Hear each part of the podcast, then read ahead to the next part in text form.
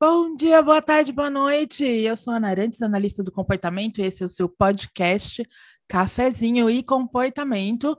Nós estamos aqui hoje, eu e Lili, no meio do feriadão, gravando um podcastinho para conversar um pouco sobre as coisas que nos interessam e é, nos divertem. Bom dia, Lili. Bom dia, Ana. Bom dia, pessoal que está escutando. Tudo bom? Feliz Páscoa para quem celebra Páscoa Feliz dia de comer chocolate para quem, como eu, não celebra Páscoa. Hoje, hoje é dia de comer bacalhau. Também. Ou muqueca, né? Se você é baiana, é muqueca. muqueca. Mamãe tá fazendo muqueca de peixe com camarão. E eu vou fazer uma na estante. Ai, tô sentindo o cheiro aqui, tô dando uma fome. engraçado, né, que apesar de a gente ter culturas diferentes, além de é, da Páscoa católica, hoje é Sexta-feira Santa, né? Sexta-feira da Paixão, dia em que Jesus foi crucificado. E a Páscoa, a gente compartilha o feriado com a comunidade judaica também, né? Passover. Pesach. É, e esse é o mês. É, calhou os calendários meio que se ajustaram. E esse é o mês de Ramadã para os muçulmanos também. A gente está no Ramadã. Então tá todo mundo cada um comemorando dentro da sua cultura, mas meio que as coisas se alinharam esse ano. Isso. É, aí essas, essas coisas me fazem pensar, né? Ontem eu tava. É, hoje, é, hoje é sexta, então é ontem. Eu tava em reunião com a, com a profissional que faz as mídias sociais, né, para as minhas empresas, para a Realize para Talé. E a gente estava ajustando, fazer mensagem de Páscoa, mensagem disso, mensagem daquilo, e a gente estava conversando sobre isso. Falei, poxa vida, a gente sabe que no Brasil, estatisticamente, a maioria absoluta da população que a gente atende, ou das pessoas que são nossos clientes, público-alvo, audiência, provavelmente são cristãos, né? Ou católicos, ou evangélicos, né? Mesmo que sejam é, pessoas com, de religiões de matriz africana, que, que é a terceira né, denominação no Brasil, ainda assim tem muito sincretismo e tem muita coisa da, das religiões cristãs. Mas eu fiquei pensando, por que, que a gente não falou do Ramadã? Por que, que a gente não falou do Pesach? Né? A gente devia ser mais diverso, mais inclusivo. Né? O quanto na nossa prática a gente ainda precisa aprender né? e precisa conscientemente dispor contingências para que a gente fomente diversidade, equidade e inclusão. Sim, eu acho que isso no Brasil é interessante, porque assuntos de diversidade é, no Brasil são bem sutis. Porque no Brasil, eu me lembro quando eu mudei para os Estados Unidos, todas as fichas que eu tinha que preencher perguntava a etnia né? Uhum. E eu, eu ficava indignada, porque no Brasil eu nunca tive que preencher nada que perguntasse se eu era branca, preta, parda, amarela, roxa, né? Do, parte do, do grupo do Homem Azul. Ninguém nunca me perguntou isso no Brasil. E aqui toda vez se pergunta, né? E, um, e mas isso não significa, né? No começo eu achava que nada no Brasil não tem racismo, que nada no Brasil não tem essa história de, de diversidade, porque todo mundo é misturado mesmo, uhum. que é uma uhum. falácia, né? Exato. Na verdade, na verdade, a diversidade ela é muito velada no Brasil, uhum. o que é um, um, problema, né? É um problema que eu a gente lembro... faz de conta que todo mundo é igual. E a quem Exato. serve isso? É, e eu me lembro claramente disso. Eu estava recuperando isso esses dias, porque eu estava imersa nesse, nesse assunto. É, que quando eu fiz inscrição para o vestibular, imagina, né? Filhinha do papai, branquinha, bonitinha, estudou em colégio de padre a vida inteira, né? Frequentava o clube de elite, o country club da cidade. E aí fui fazer a inscrição do para o vestibular e tinha essa pergunta: qual a sua raça? Né? E eu fiquei indignada. Eu me lembro dessa de, de comentar com as pessoas. Por que, que eu tenho que responder? Não importa a minha raça. Né? Para que, que eles querem saber isso? Pois é. Depois, vocês entram na universidade, graças a Deus eu entrei numa boa universidade, aprendi as coisas, né? É, eu lembro também que na época 2015, 16 por aí, na época em que nós fundamos, eu, Aline Couto, Marcelo Ertolan, Isadora Perkoski, Ana Lu Yannick, estou esquecendo de alguém, Ana Carla Ottoni, nós fundamos o coletivo feminista de mulheres analistas do comportamento. E a primeira coisa que a gente pensou foi: vamos fazer conhecer né, quem são as mulheres no Brasil da análise do comportamento. E a gente recorreu à BPMC. Vocês têm esse, esse arquivo, vocês podem nos fornecer essa informação? Né? Quantos associados são homens e mulheres e quantas pessoas inscritas no Congresso são homens e mulheres? E qual a raça? Aí ele falou assim: ah, infelizmente a gente não tem essa informação. Eu falei, tá, tá, informação de raça eu entendo mesmo, porque vocês nunca devem ter pensado no assunto, né? Porque afinal, gente branca não, não pensa sobre isso. isso. Mas o gênero das pessoas vocês têm. Não, a gente nunca pediu na inscrição. Tem. não tinha. Agora tem, mas não tinha. Não tinha. Ah, a gente nunca se importou com isso. Para um homem branco, Realmente é difícil diferença. se importar com coisas que absolutamente não afetam a ele, né? Hum. Então, o quanto de, de caminho, e isso não faz, faz cinco, oito anos no máximo, né? Não faz tanto tempo assim. Estou falando dos anos 60, estou falando de antes de ontem, a BPMC de São Paulo, sabe assim? É, o quanto a gente tem que realmente falar sobre isso. Por exemplo, esse tema que a gente está usando, né? DEI, DEI, é, diversidade, equity, equidade e inclusão. Né? É um tema que a gente está importando, inclusive, de outras áreas, da área de administração, da área de políticas públicas, uhum. né? Para uhum. inserir no nosso trabalho o quanto que a gente precisa prestar atenção nessas coisas. E como é que a gente faz, hein, para prestar atenção nessas coisas? Que práticas a gente tem que adotar? Ah, isso, essa aí agora é uma pergunta que vai demorar para responder, viu? Mas vamos lá. Eu lhe dar um background primeiro. Aqui em Nova York, eu faço parte da do, eu sou, sou parte da board do New York ACBS Chapter, né? Então, como é que eu explico isso aí agora em português? É, você é do comitê é, do, do, da ACBS local do estado de Nova York.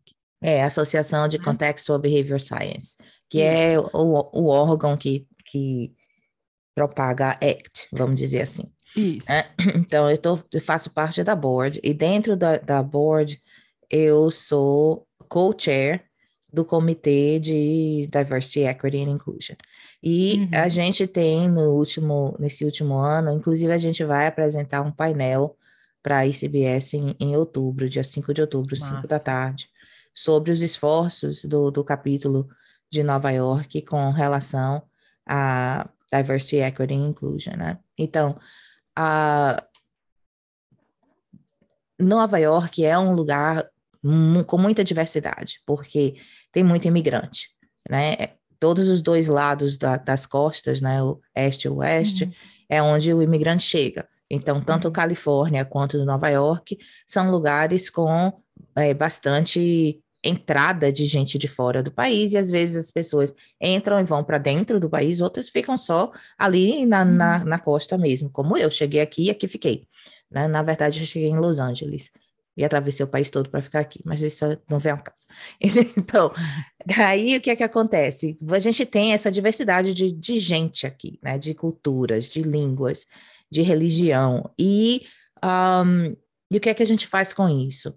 Né? Por muito tempo, a ideia era que as pessoas viessem e chegassem aqui e se aculturassem. Uhum e virassem uhum. americanos, né? Se americanizasse. A gente come a comida do americano, a gente fala a língua do americano, a gente segue as leis do americano e tudo mais do americano, né? E uh, com isso a gente está perdendo muita coisa, né? Então chegou um momento que dentro da sociedade eu, eu queria acreditar que é pela beleza do ser humano, mas não é é sempre a bottom line, né? Que diversidade uhum. gera criatividade, que gera ideia nova, que gera lucro, que gera dinheiro. Acabou.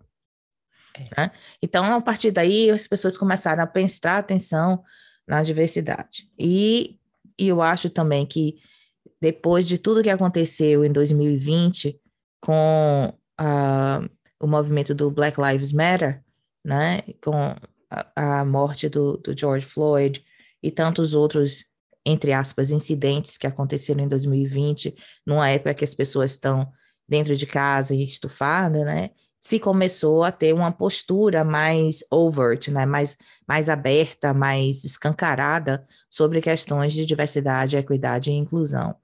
E aí que a gente entrou com o, o Black Lives Matter, né? E, e, e, com a resposta da, da massa geral, que é toda a vida mera. Sim, uhum. toda vida mera, mas nem toda vida tem acesso a, a, como é que se diz? Todas as vidas importam, mas nem toda vida tem acesso às mesmas coisas. As e mesmas oportunidades. Exato. E aí é que está o problema, né? Essa, essa uhum. diversidade, essa diferença, que aí não é diversidade, é diferença mesmo da, de acesso a oportunidades, às vezes básicas. Então, dentro do capítulo de, da, da SBS aqui em Nova York, a gente começou a olhar para isso a partir do parâmetro das molduras relacionais, claro. Uhum. Né? Então, a gente tem dentro, dentro da, da board, a gente tem é, a maioria é psicólogo ou psicoterapeuta, e tem eu que está de analista de comportamento e coach, uhum. né, que é uma prática, já estou tra trazendo a diversidade já a partir Sim. de uma prática diferente, né, sou também no grupo a única imigrante, ah. né, e tem, em termos de, de, de gênero, tá 50-50, né, uhum. tem, mas a maioria é homem branco né? Pelo menos assim, dá a ideia de que a maioria é homem branco, porque as mulheres brancas também, as mulheres que têm também são brancas. Uhum. É, tem eu, é, eu acho que quando... sou imigrante latina, né? Latina, né? Eu acho que quando a gente fala de diversidade, é, equidade e inclusão, a gente tem que entender, né, cada um desses conceitos. Então, quando a gente fala de diversidade, a gente está falando justamente do reconhecimento das diferenças entre as pessoas, entre os grupos, que a gente não está mais falando de indivíduos, claro Sim. que a gente trabalha e o que a gente faz afeta o indivíduo, mas nós estamos falando de grupos, principalmente grupos minoritários, reconhecer essas diferenças e reconhecer que cada um tem necessidades diferentes. E né? aí é que começa esse processo, Ana, quando você está falando em reconhecer, e por isso que é importante que a BPMC é, acumule esses registros, para poder Exato. reconhecer que o público é diferente, né? Então, como a gente falou no dia que a gente falou de de aceitação e, e consciência, conscientização de autismo. A gente precisa saber que a coisa existe. Sim. Né? A gente tem que começar daí. Né? Então, a gente começa com esses esforços de reconhecer quem é que é parte do grupo, né? Quem uhum. é que uhum. não é parte do grupo, qual é a diferença de nível de acesso para uhum. cada tipo de, de, de, subgrupo do grupo, né? Então a gente Isso. começa por aí, entendendo. E as relações, né? A gente tem que pensar muito em interseccionalidade quando a gente está falando de diversidade. Sim. É diferente, nós, nós somos parte de um grupo minoritário que nós somos, porque nós somos mulheres. Então, é uma diversidade de gênero, né? A ser mulher branca, você participa de uma série de é, de privilégios e práticas que é diferente de ser uma mulher negra, por exemplo. Com certeza. Porque daí você já tá, tem uma sinergia entre participar de dois grupos minoritários, que é o de, né, de ser não branco, né, o de ser negro, porque não branco e negro são grupos diferentes, é um dentro do outro, mas é diferente, e ser mulher. Ser não branca, ser negra, ser mulher e ser lésbica, por exemplo, é ainda diferente, são necessidades outras, específicas. E, e coloque então, aí nesse, nessa nova diferença, neurodivergente. E neurodivergente, né? É. Exatamente. Então, você vai vendo que a gente tem necessidades muito específicas e a gente tem que pensar nisso. Quando a gente consegue identificar esses grupos, identificar as suas necessidades, a gente pode prover oportunidades. A gente pode fazer políticas públicas, a gente pode fazer ações, a gente pode mudar práticas para que todo mundo tenha o, o mesmo starting point, né? Sim. Que aí agora a gente vai para o outro conceito que é o da equidade. Então veja, a gente não está mais falando de iguali igualitário, a gente está falando de equânime. Porque igualitário é assim, eu dou a mesma coisa para todo mundo. Pois é. É igualitário. Mas equidade é dar aquilo que a pessoa precisa. Dar a mesma oportunidade. A Não mesma é. oportunidade. Eu acho que igualitário tem, tem uma questão até paternalista. Uhum. Eu, eu dou igual para todo mundo porque eu amo meus filhos por igual, né? Mas não é só essa coisa de, de dar igual para todo mundo. Uhum. É dar a oportunidade para que aquela pessoa que recebe a oportunidade vá atrás daquilo que ela quer. Exato, exato. Para Não- que todo mundo tenha o mesmo starting point.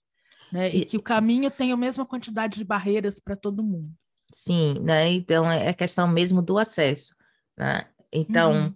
ah, então aí dentro da SBS a gente primeiro começou com esse movimento de reconhecer que a gente precisa olhar para a diversidade, né? E que a gente precisa é, entender como é o nosso grupo.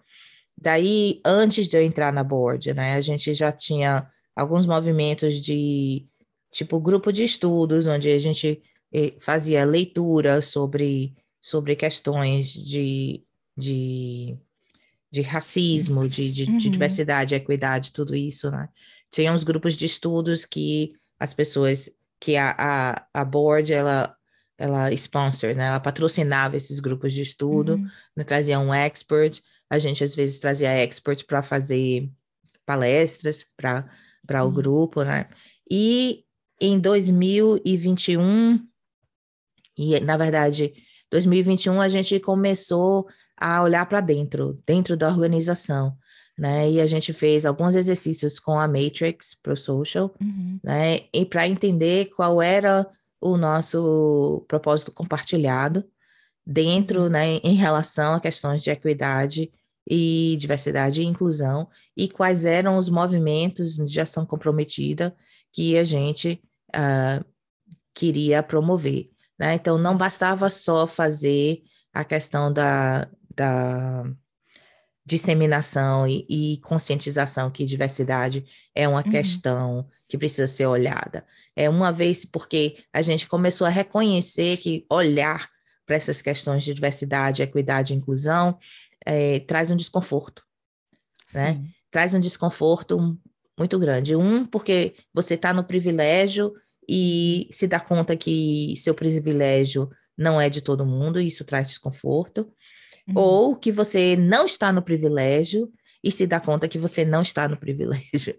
É, e isso traz outras pessoas desconforto. têm o que você não consegue acessar, né? Exato, e isso traz de conf- desconforto, né? Então, a- o nosso movimento em 2021 foi trazer, é, é, como é que se diz? Trazer um suporte para nossa membership, de que as pessoas possam ah, aprender a lidar com esse desconforto. E Uhum. em janeiro de 2022, a gente fez um- uma série de três, três workshops lidando justamente com diversity, equity e inclusion, né? É, trabalhando com, um, com aquele conceito do open, aware and engage, né? Então, trabalhando com esse conceito para ajudar as pessoas da membership, foi um workshop super bem recebido, a gente teve mais de 50 participantes, e é, ajudando a membership a, a lidar com o seu próprio desconforto, e a partir desse desconforto, se conectar com o seu valor e com a ação comprometida, porque ah, não basta só ter a, a, como é que se diz, a conscientização de que isso existe, né? A gente precisa agora se engajar em ação comprometida para modificar isso, né?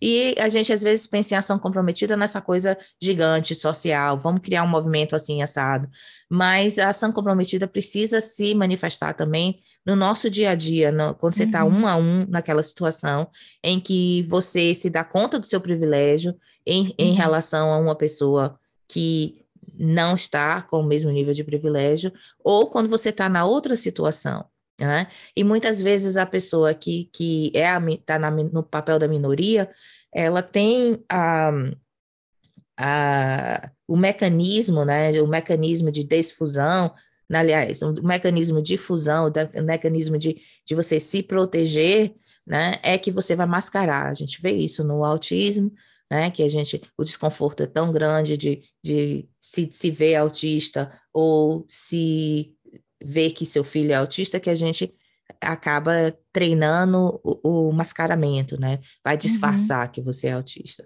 Não vai fazer certas coisas para a pessoa não notar que você é autista, né? Enquanto que se a gente se, se conectar com quem importa, esse negócio de, de mascaramento não é não é a sua primeira opção. Não é a sua primeira opção. E, e é engraçado, eu estava pensando, quando você falava, na live que você e Valéria Parejo fizeram ontem, falando sobre ética, né? E como é, o pensamento ético, a ação ética tem impactos, e a falta dela tem impacto tem efeito na vida dos indivíduos que a gente é, acompanha, para quem a gente oferece serviço. E é, eu acho que tem muito a ver com isso, isso aí, né? Porque assim, quando eu tenho esse esse frame, né? Eu enquadro a minha prática nesse olhar para o mundo de estar tá, é, consciente, estar tá aware da diversidade e de entender que existem diferenças e que eu preciso, né, de alguma forma abrir mão de determinados privilégios ou buscar, né, aumentar as oportunidades para um grupo, eu já vou direcionar minha prática, as minhas ações, para justamente pensar em procedimentos que tenham esse efeito. Eu não preciso ensinar o menino a fingir né, que tem que sorrir e olhar nos olhos enquanto conversa com uma pessoa. Se isso para ele é incômodo, é desagradável né? Eu tenho que trabalhar na outra ponta, eu preciso fazer com que as pessoas entendam que existe uma diversidade, que existe a neurodivergência e que existem modos de funcionamentos diferentes do seu e que não é uma convenção social arbitrária que deveria impedir que pessoas neurodiversas tenham acesso a todos os tipos de contato social, né, que a gente tem por aí. E, e aí, Ana, olha, é outro lance, né, que a gente quando a gente se depara com, é, com o desconforto que vem de questões associadas à, à diversidade, equi, equidade e inclusão, a tendência, né, a, o knee-jerk reaction, né, a, a tendência reflexo é proteger a maioria, ao invés de se estabelecer para proteger a minoria. Esse exemplo que você falou de que tem que ensinar a criança a olhar no olho e sorrir enquanto conversa, vai, é para o bem de quem? É para o bem de uhum. quem está conversando com ele não se sentir uhum. desconfortável.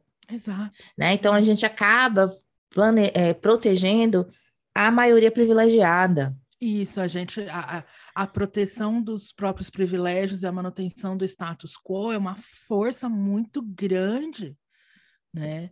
Tanto é que é difícil fazer mudanças, fazer mudanças estruturais e revolucionárias, mais ainda né? É, e preciso de derramamento de sangue muitas vezes para fazer é, mudanças estruturais de, um, de grande porte, né? Por outro lado, ficar só no reformismo, né? Então vamos dar um jeitinho, vamos abrir uma exceçãozinha aqui, uma exceçãozinha lá, que também são formas de manter o privilégio e o status quo, né? Você dá uma migalhazinha, você faz um token, mas você não mexe na estrutura que produz aquilo, né? E aí, e, como é que fica?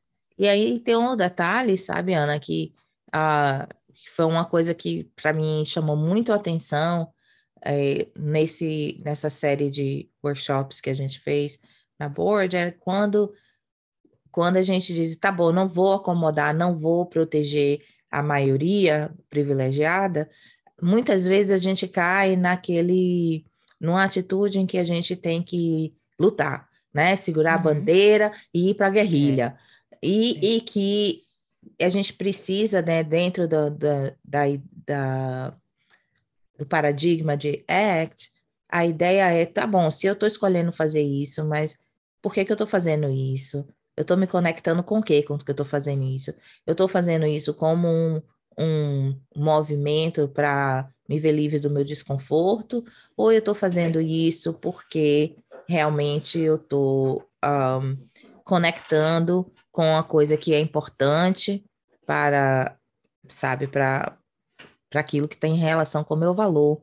Né? Um valor compartilhado, né? E olhar, né? Porque sim, se você vão dizer, você é branca, eu sou latina, vamos colocar assim, né? E, e aí vamos dizer que você fala qualquer coisa. Por exemplo, ó, uma boa, ó. A minha vizinha daqui dos Estados Unidos, né? Ela uma vez estava comentando que tinha uma casa vazia, que estava, sei lá, a pessoa tinha morrido e não tinham vendido a casa, e a casa estava lá vazia, fechada por um tempo, e invadiram alguém, uhum. invadiu a casa, e estavam lá morando ilegalmente dentro da casa, né? E ela estava falando, ah, tem esses squatters, que chamam isso squatter, né? Tem esses squatters na rua, na, numa rua aqui perto, não sei o que lá. E aí ela falou assim, isso deve ser esses latinos. Hum. Ela falou isso para mim, gente, dentro da minha casa. Eu olhei a, a cara dela assim e digo, ah, você quer dizer pessoas assim como eu? Hum. Né? Ela disse, não, você é diferente. É uhum. claro que ela tinha que se proteger, né? Mas a ideia aí é que eu poderia ficar indignada e fiquei e partir para agressão. Se eu partisse para agressão, eu estaria resp respondendo a quê? Ao meu desconforto. Sim. Quando naquele momento o que interessava para mim é que ela entendesse que é, dentro dessa, desse grupo latino e latino imigrante, né, existe um, um rainbow, né, uma, um espectro de pessoas uhum. e que, né, ela não, não deve estar tá botando todo mundo assim dentro da mesma caixinha, né? Então eu fi, eu falei alguma coisa que gerou desconforto nela da mesma maneira, mas que sem atacar, vai agora colocar ela para pensar. É, eu acho que existem, de novo, né, aquela coisa que não, não tem, não tem não tem, tem que ser assim, né? Tudo é contextual. Né? Existe um momento para a raiva, né? Existe um momento para reação, existe um momento para produzir desconforto para que a outra pessoa varie o comportamento, porque isso é uma estratégia, inclusive. Claro. Eu produzo desconforto para você se comportar diferente, para tentar sair do desconforto. Né? E aí eu seleciono uma resposta adequada. É, existe um momento para para a educação, no sentido de prover informação, colocar, tornar disponível e tornar discriminável, né? Porque é a história que eu contei. Quando eu estava lá no meu coleginho High Society do interior de São Paulo, eu não tinha contato nenhum. Gente, tinha uma família negra no meu colégio inteirinho. Uma família. Porque o pai dessa família era um oficial das Forças Armadas. Porque senão não teria nenhuma né? Então, é, é, eu não tinha informação sobre as coisas. Depois que eu entrei na universidade, que eu fui fazer aula de sociologia, né, que eu fui entender como é que as coisas funcionam. Então, eu acho que tem isso, né? Então, informação, acesso à informação, tornar discriminável e trabalhar muito, né, com molduras relacionais, porque a gente constrói significado, tudo que a gente faz, que a gente fala, está carregado de significado, e esses significados, eles controlam o nosso comportamento, os nossos sentimentos e os nossos pensamentos, né? É, tem muita pesquisa sobre isso, procurem pesquisa sobre atitude implícita, inclusive, spoiler, é, spoiler não, jabá, eu tive um artigo aceito, eu e os meus alunos lá da UFSCar, justamente falando sobre colorismo, é o trabalho de um de um aluno meu de iniciação científica e de uma ex-aluna minha de mestrado, hoje é aluna de doutorado do professor Nassim. É, a Tácita Misael, uma colega nossa analista do comportamento, que vai inclusive falar sobre isso na CBS Internacional, é, tem estudado muito essa olhado por esse por essa perspectiva da, dos, das relações derivadas para o fenômeno do racismo. A Tácita, ela é uma mulher autista, uma pesquisadora autista, então ela também tem esse ponto de vista, né, que é importante. Então, quando a gente cria diversidade, né, que é um fenômeno assim que independente dos valores estarem alinhados ou não, mas o capitalismo está de alguma forma olhando para esse fenômeno da diversidade, porque ele quer o que o capitalismo quer, gerar lucro, né? Concentrar renda e gerar lucro. Mas é, porque eles perceberam que ter, por exemplo, é, funcionários diversos numa empresa ou é, um ambiente de diversidade, né? Isso é mais produtivo Porque as pessoas vêm com backgrounds diferentes, elas têm olhares diferentes e elas são muito mais criativas, produzem soluções melhores para problemas quando elas têm mais ideia. A criatividade depende de variabilidade, né? Variabilidade tem que acontecer para você selecionar a melhor ideia. Então, é por isso que a gente está falando disso agora, não se engane, porque isso é bom para o capitalismo. Então, a gente tem que aprender a comer por dentro. É. Né? Já que eles deixaram a gente entrar, agora a gente vai roer tudo que tem aqui dentro para ver se essa estrutura cai. É isso aí, mas eu acho, eu concordo com você. Tem tem um momento da reação, tem um momento de tudo, mas nesse exemplo que eu estava falando dessa vizinha minha, o, o que o mecanismo em, uhum. em ação aí foi eu notei o meu desconforto e ah. eu conectei com a qual era o valor que eu queria ali naquele momento uhum. e escolhi uma ação que é, ajudaria essa pessoa a chegar no lugar que eu queria que ela chegasse. Porque, porque às vezes, se a gente vai só na reação ao uhum. desconforto, uhum. a, a ação nem sempre leva ao fim que você está buscando, que é o fim Sim. que está conectado com o seu valor, né? Então, Sim, eu acho que, que é isso mesmo. E eu acho que a descrição que você fez foi muito boa. Então, eu notei naquele momento que eu estava sentindo, né? Aí, então, eu consegui conectar com o valor para poder escolher uma ação que fosse em busca daquele valor, que fosse na direção daquele valor. Então, é, esse processo que a gente precisa realmente tornar consciente e ensinar as pessoas as habilidades suficientes para que elas também possam fazer todo esse processo, né? Saúde! Ela desligou o microfone, mas ela tá espirrando lá, coitada. É... Allergy season aqui em Nova York. O Allergy pólen tá season. daquele gosto, aquele jeito aqui. Mas eu, eu, eu tava lembrando dessa coisa de a gente tem complexidades, tem nuances, e isso é muito contextual, porque eu também lembrei que muitas vezes as pessoas de minorias oprimidas, elas são. É, é, toda vez que elas reagem, elas tentam contra controlar a violência que elas estão sofrendo, elas são acusadas de violentas. Exato. Né? Exato. E para a gente entender que às vezes uma, uma reação agressiva ela também pode ser adequada. Com certeza. Se ela está conectada com o valor naquele momento. Com né? certeza. Não é a topografia, mas é a né, a função ou é para onde aquilo está direcionando. Porque tem muito isso, né? E, e essa como feminista é... já fui já fui acusada muito, né?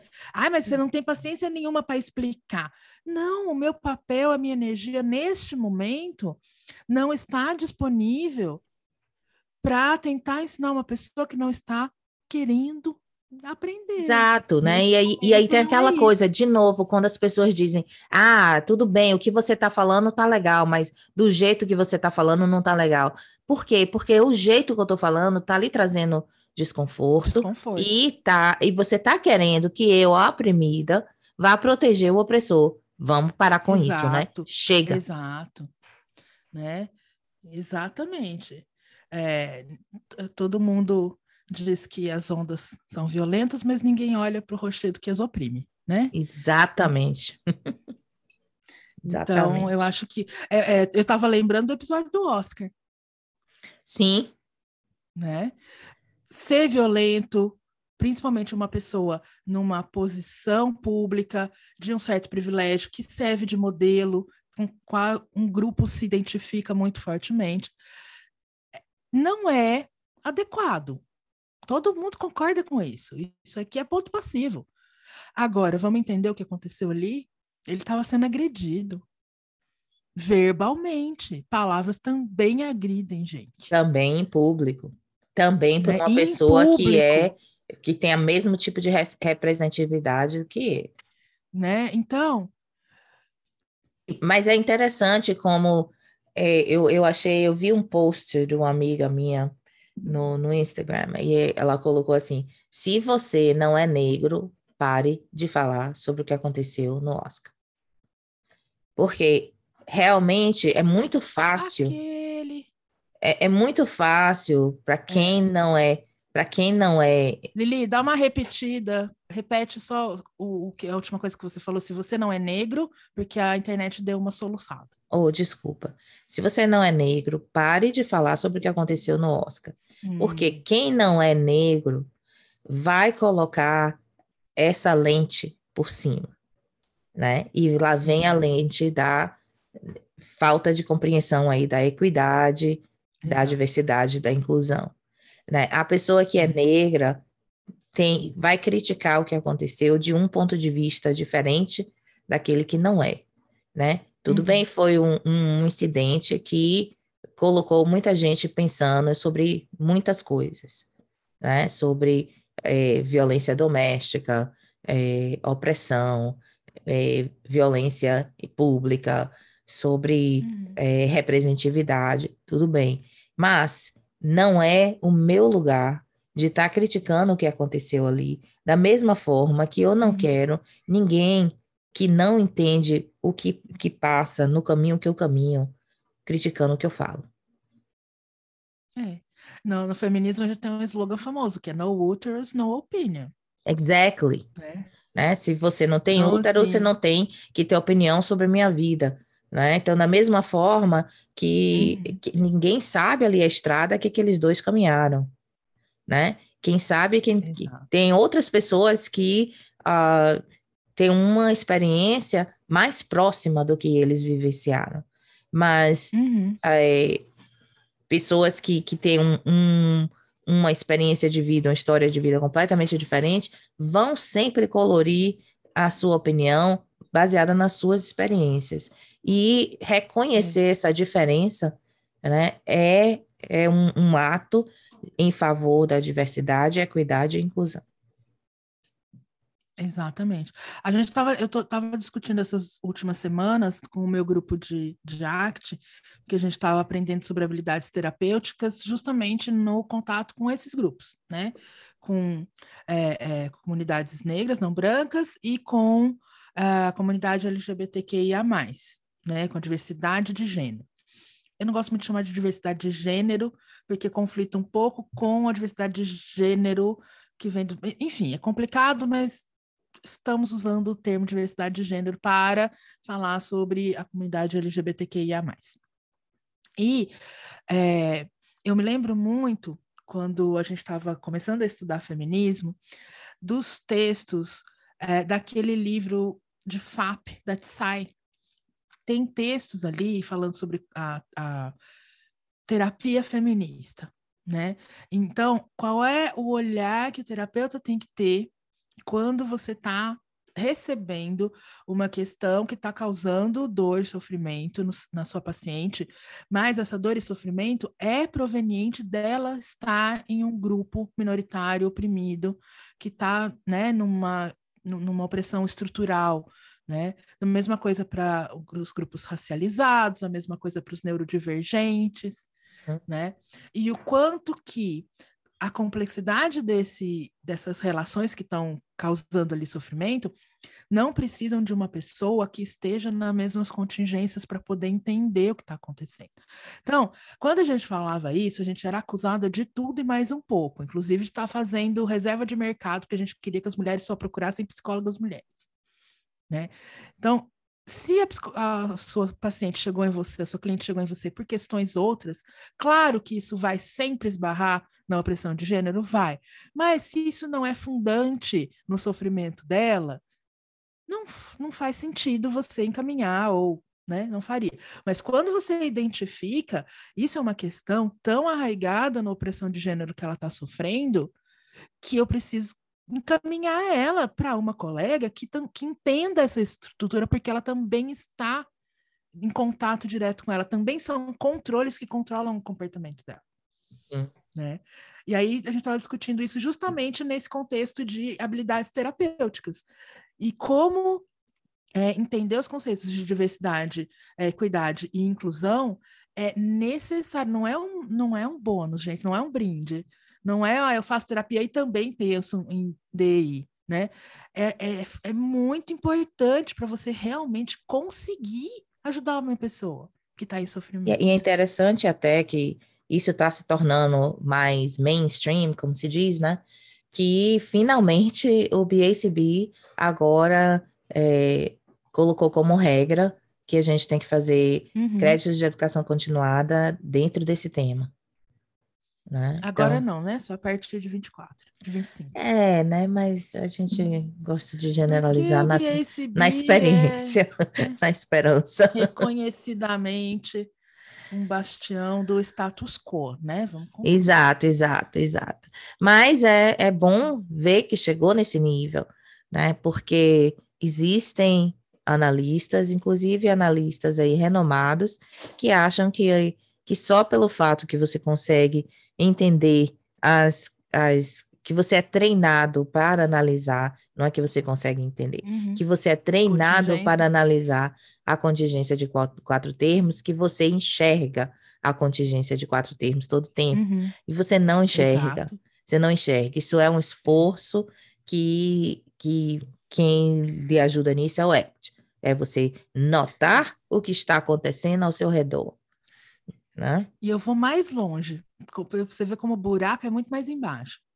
Se a gente, quando a gente está estudando behaviorismo radical e as bases né, epistemológicas do behaviorismo radical, que é, a ciência, que é a filosofia da ciência do comportamento, a gente aprende lá, quando a gente começa a estudar os gestálticos que influenciaram o Skinner, a gente aprende uma, um conceito chamado natureza relacional do estímulo.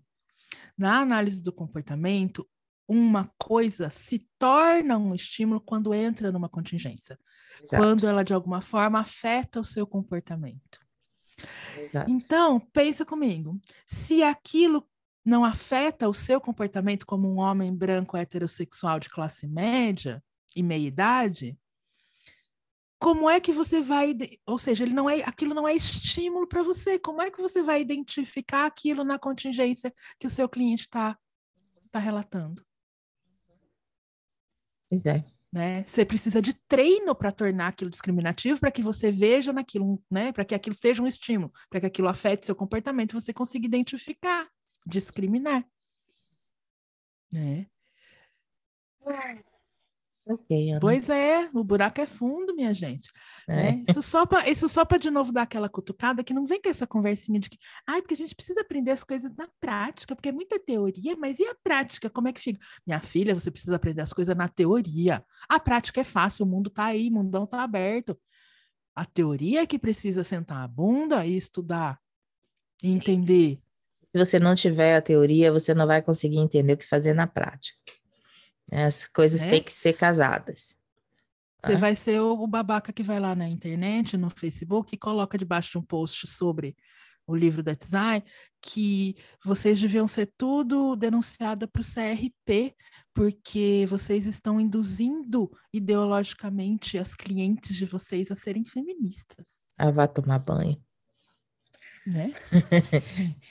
vá tomar banho. Ou a gente ouvir de uma presidente da ABAI que a ciência não tem gênero e a análise do comportamento não pode se ligar a essas questões sexistas, como o feminismo. Ninguém merece uma coisa dessa, né? Porque, claro, é. a quem. De novo, eu vou perguntar: a quem serve isso? É, né? ou ouvir de um presidente da BPMC que a gente está reclamando de não ter nenhuma mulher numa mesa de abertura, porque a gente não sabe o trabalho que dá fazer um evento e que se a gente sabe fazer melhor, que a gente se candidate para a próxima chapa. Ana, a gente fez, não tem nem um mês, um evento maravilhoso com 12 palestras, só mulheres panelistas. Dá licença? Eu achei uma das coisas mais maravilhosas que eu já participei. Alguém sentiu falta de um macho branco de meia idade? Pois é. Eu não senti. E a gente viu muito bem o trabalho que deu para fazer e saiu. E só teve mulher aí nos bastidores. Dá licença? Uhum. Então, né? Então, isso tudo agora a gente já entrou no campo de eu sou feminista. É, agora eu estou notando mas... aqui o meu desconforto se tornando raiva. Eu já estou querendo agora partir tá para briga, levantar bandeira, dá licença. É. Mas esse tipo de esse tipo de situações que eu, que eu contei para vocês e que aconteceram, gente, tá? Foram públicas, inclusive. Algumas delas estão publicadas em periódicos da área, tá? Pois é. é então, está registrado para a eternidade. É, isso, né, a gente chama dentro do movimento social, dos movimentos sociais, a gente chama de backlash. É o contra-controle, né? Do mesmo jeito que a gente está sendo oprimida por uma, uma, um sistema controlador, uma agência de controle, a gente tenta contra-controlar, porque a gente está sendo, né, tá, tá sob coerção, né? Tá sobre é, reforçamento negativo, punição, contingências é, coercitivas, e a gente tenta, de alguma forma, fazer alguma coisa para que essa agência, esse agente que está colocando a gente nessa situação, para que ele não exista mais, né? É, da mesma forma, esse agente punidor, quando a gente tenta controlar o comportamento dele, ele também contra-controla, ele faz alguma coisa para evitar que a gente faça isso. Ele também reage, né? O contra-controle do contra-controle esse jogo de forças que o Marx denominou como né, luta de classes, gente. É. O behaviorismo radical e o materialismo histórico dialético têm tudo a ver, tá? Epistemologicamente, são ideias muito análogas. Então, nessa, nessa coisa, quando a gente coloca os outros em desconforto, os nossos agentes controladores em uma posição desconfortável, em contato com aversivos, eles reagem. E a gente tem que estar preparado, inclusive, para isso. E agora a gente tem que trabalhar bastante aceitação, né? É para entender essa situação. Lembrando saber... que aceitação não é resignação. Não, é você compreender, né? Ter atitude aberta para aquilo, entender o que está acontecendo e ainda assim ter ações comprometidas direcionadas a valores a cada momento. Né? É isso aí. Aceitação é entrar em contato com o que é. Exato. Não com o que você tá gostaria aberto, que fosse. Uma atitude de curiosidade, abertura para tomar contato com aquele momento presente, é, seja ele qual for. Não só aqueles que você gosta, né? Pois ai, é, ai, Ana. Falamos hoje, hein? Falamos. Hoje a pergunta que não quer calar é: e esse café é para todo mundo? Pois é. Para quem é esse café? É para todo mundo? Pois é. A gente sabe que tem gente tomando café gourmet, né? Colhido pelas freiras albinas dos Alpes da Colômbia. Os Alpes da Colômbia, acabei de inventar essa topografia. É, e tem gente com, tomando né, raspa de terreiro. Então. Isso. E quem é que tem a chance de beber esse café, né? É isso, meu povo. Fica aí a reflexão de Páscoa para vocês. Tenham uma sexta-feira santa, uma boa Páscoa. Deixa, tenha uma sexta-feira cheia de paixão. Vai cheia entrar em paixão. contato com o que é importante para você. Vá seguir sua paixão. Exatamente. Um bom Pesach para quem comemora o Pesach, um bom Ramadã para quem comemora o Ramadã. E, um bom e uma boa sexta-feira para quem não comemora nada. nada. assim como eu, é que só vou aí. comer muqueca e chocolate de boa. Entendi. Eu tô aqui salivando, que vocês não têm noção do cheiro que tá na minha casa, que minha mãe tá fazendo moqueca de camarão. Hum, Beijo, gente. Tchau, tchau.